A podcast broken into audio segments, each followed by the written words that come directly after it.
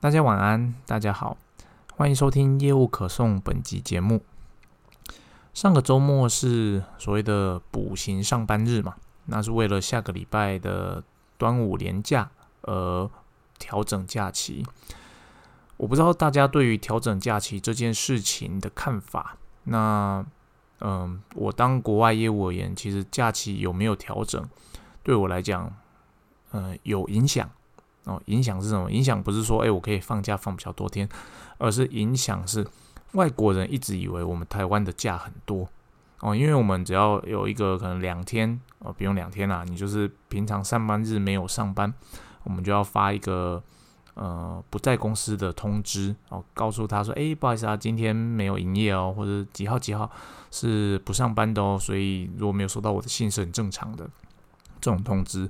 那过去几年呢，因为我不知道为什么政府那么喜欢的排这种连休，就是说你可能某个周末你去补班，然后你再隔几个周末你就会有比较长的假期。其实这个对我身为国外业务而言，其实是蛮困扰的一件事情，因为你的假期跟国外是并没有吻合的嘛。你说其实当客人他有急需的时候，他也不会管你是不是在假日哦，他还是会找你。当然啦。呃，我们都会发所谓的那个休假通知嘛。那有一些客人他就不会去在这个时间烦你，但其实真的很急的案子，或者说有些客人他根本不不看你那些休假通知的，他还是会找你啊。他有需求就找你啊。所以说变成说我在休假期间，反而对于这些特殊的需求，我要在处理上更麻烦了。怎么麻烦呢？因为你在毕竟在公司。的时候，你我好歹有个双荧幕，那我要的资料都在伺服系统中，所以我要处理他们的需求上相对容易。但我在家里要处理这件事情就比较困难一点，因为我用笔电，那我要看我的笔电里面的资料有没有呃符合他需求的东西，我才能够做给他。就算我没有，我还是要想办法把它生出来做给他。最差的状况，我必须在假日哦回到公司一趟。哦，去把这件事情解决掉。那那这个就是偶尔会发生啊，它不是常常，只是说呃，廉价就会造成说，诶，国外外国人就觉得，诶，你价很多，诶，你价很多，诶，但是我都必须跟他解释，台湾人的其实工时很长，我们并没有价很多哦，只是说因为我们政府的这样调整，造成嗯，他们就误以为，诶，台湾是个很爽的地方。哦，你工作也好像也不用做很久啊，也有常常放假等等，其实这是个天大的误会，天大误会。好啦，嗯，我个人是不太喜欢调价啦，就是因为调价对我而言要回乡也困难，还会塞车。那我是觉得，呃，那种国定假日在平日的，你就让他在平日放假嘛。你一周里面有个礼拜二、礼拜三、礼拜四放假，其实我觉得那也是很好的啊。你想要连休的人就自己请假嘛，因为其实现在你调休跟你连休请假其实是一样的意思，一样的意思啊。如果你贵公司是因为你想要连假而请特休，对你有所不满的话，其实这间公司是有问题的哦，那是公司的问题，不是你个人的问题哦。然后回到主题，今天想跟大家分享的一一个案例是这样的，嗯，我们欧洲有个代理商。他拿了一个询价给我们，他说：“诶，我有这个询价，这个产品 A 产品的询价，你能不能报价？”然后他就提供了一份所谓的规格书。哦，这份规格书呢，看了看就觉得，嗯，这个好像已经绑标了。就是我就问他说：“诶，你这个是不是某某某公司他们家的规格啊？”他说：“对啊，这个是那那家公司的规格，没错。那你有没有？”呃，这规格在这边，你有没有同等或更好的东西报价给我？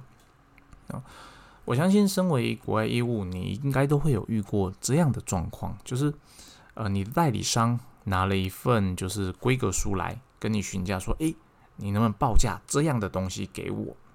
哦，遇到这样的状况，你会怎么处理？嗯，嗯，我先要先说答案。遇到这样的状况。你要么就处理嘛，要么就不处理。那我的建议是你一定要处理。那一定要处理呢，指的是说你一定要提供你的资料给你的代理商。那不论哦，不论说你觉得这个有没有绑标了，他可能已经绑标喽。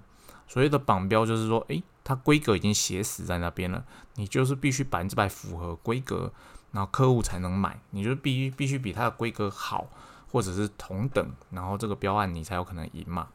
对，那有些时候你会看到说，诶，可能有些几项我比较好，有几项可能我比较差，在这种情况下，你还要不要继续做这个案子呢？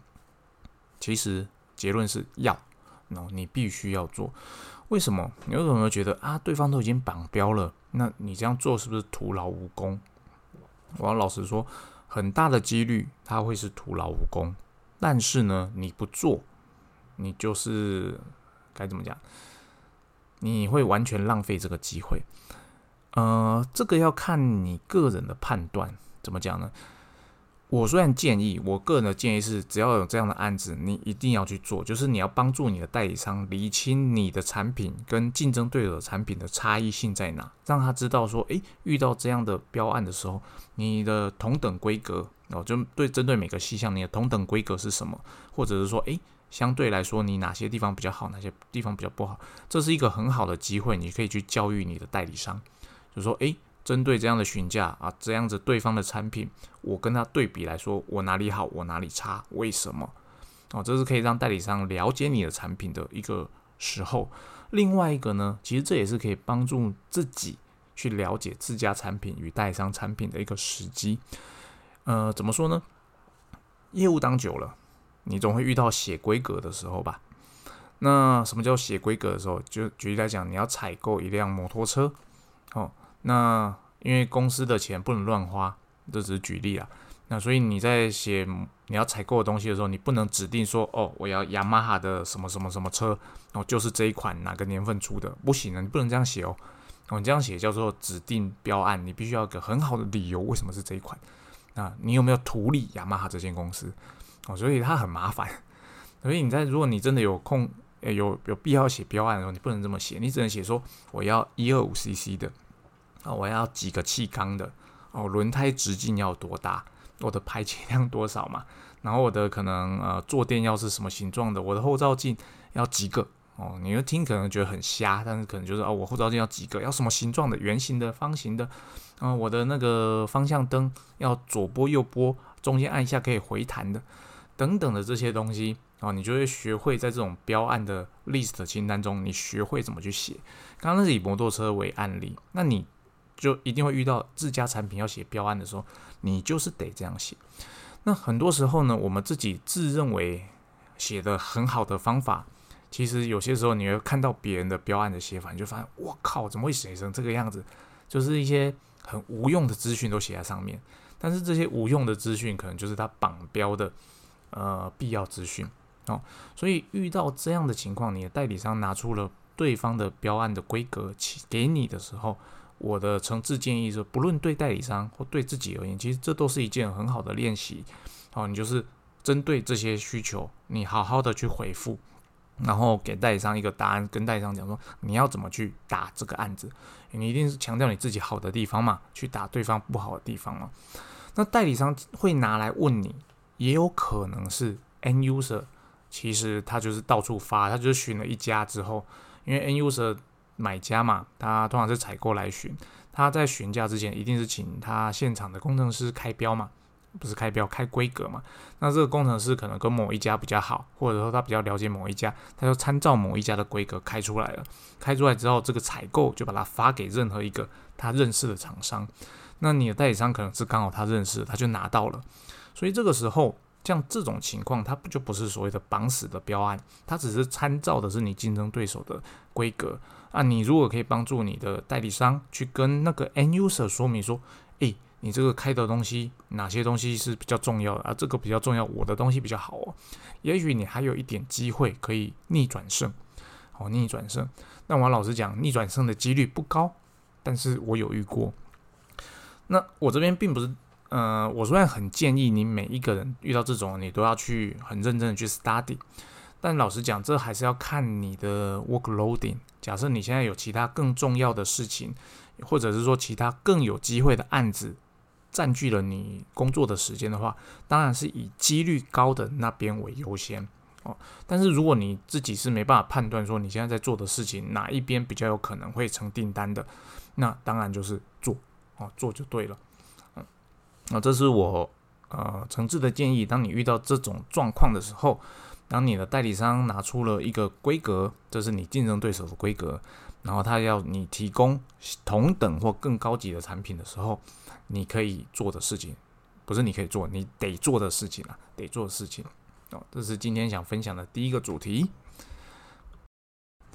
啊，这边再补充一下啊，如果你自己是业务的话，当然没有问题。但是如果这件事情过去都是由你的业务助理在执行的话，你可能会遇到一个 feedback，就是他会跟你说啊，做这个浪费我的时间，反正又不会成订单，我干嘛做它？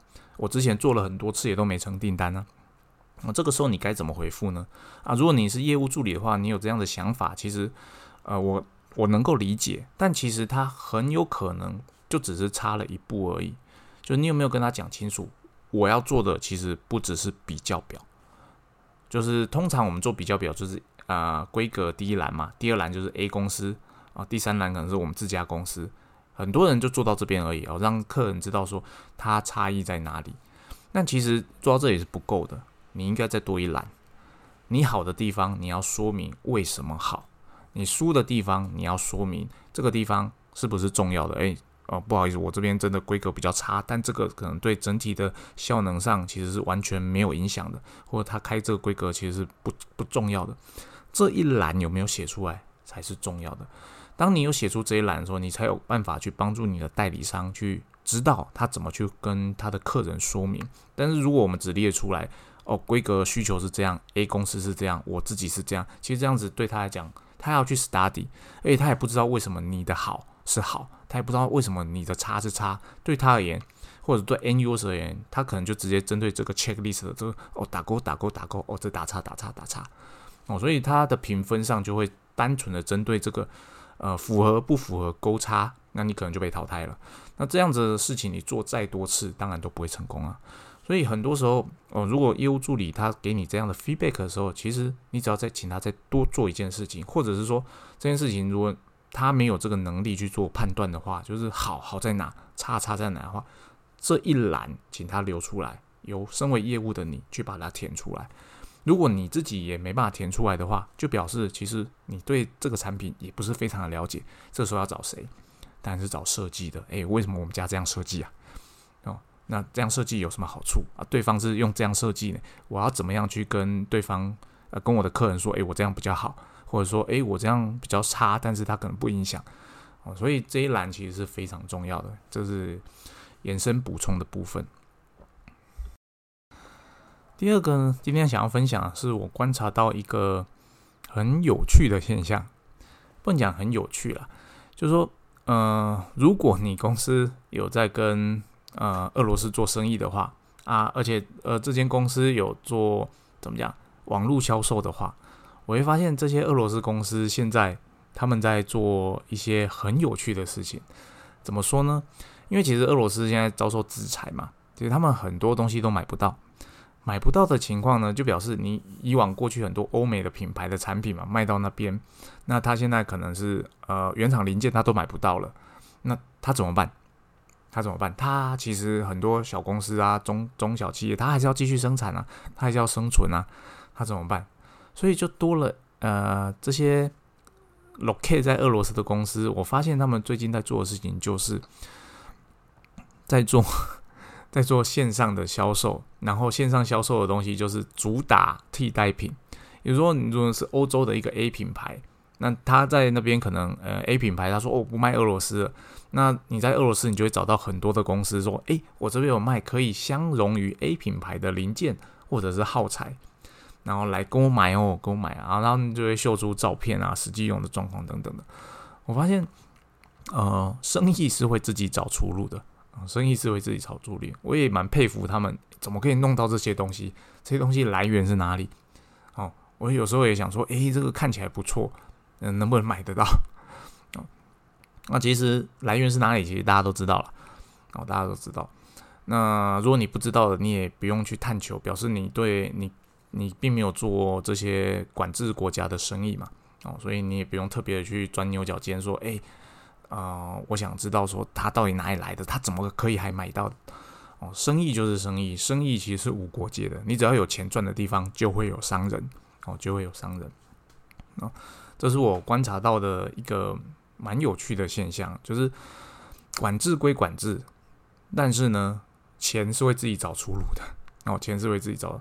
呃，如果有兴趣的，我之前好像有讲过，就是大家可以去调查一下进出口贸易的资料。啊，欧洲流向俄罗斯的那个欧洲出口到俄罗斯的呃贸易额度啊，虽然说降低了很多，但是呢，有些国家出口到俄罗斯的贸易额度暴增，就在管制之后。那为什么呢？而且同步的，欧洲出口到这些国家的贸易额度也暴增。哦，比较有 sense 的，你应该听得出来发生了什么事。哦，发生了什么事？我这边就不细说了哈。那那这是我观察到的一个有趣的现象啊，有趣的现象。第三个想跟大家分享的，其实是一个开放式的问题。哦，开放式的问题。嗯，你认不认为，身为一个国外业务？你应该定期的去拜访你的代理商。我相信长久有听我的节目的听众，应该会知道我的立场就是，我认为要哦，你跟代理商就是应该要建立起呃某种程度的情谊哦，你在做生意上才有办法推的比较顺，尤其是你的窗口绝大多数都是代理商的老板或者是高层，在这种情况下。他跟你之间的交易，其实是有助于他公司对我们公司之间的商业合作哦，这是我一直以来的看法。但呃，疫情的期间，有些公司或者有些人，我相信他的想法可能有些转变。他认为说，诶，现在视讯会议这么方便，那你不一定一定要去啊。你就算开发一间新的公司，你只要用视讯会谈。就可以啦，你干嘛一定要真的去拜访他呢？哦，针对于这个问题，我不知道大家的想法是什么。那我这边呢，其实我还是经过了思考，我还是认为面对面的拜访，而且定期的拜访是有必要的。那对于陌生的部分，我相信大家都陌生客户的部分，我相信大家都可以认同，你一定要去走一次。你单纯的就是透过视讯会议。来了解彼此公司是绝对不够的哦，是绝对不够的。你非常非常有可能会误判哦，因为你在网络上要包装自己其实蛮容易的，但是现场其实它就是一个现实啊，你你是没办法骗人的。你的公司多大，有几个人，你的仓库运转的如何，你的生产线运转的如何，其实它就是活生生的摆在那边，你去看了一下，你就知道这间公司嗯是个有没有实力的公司。那对于那些已经是代理商，或者是双方已经合作了一阵子的公司呢？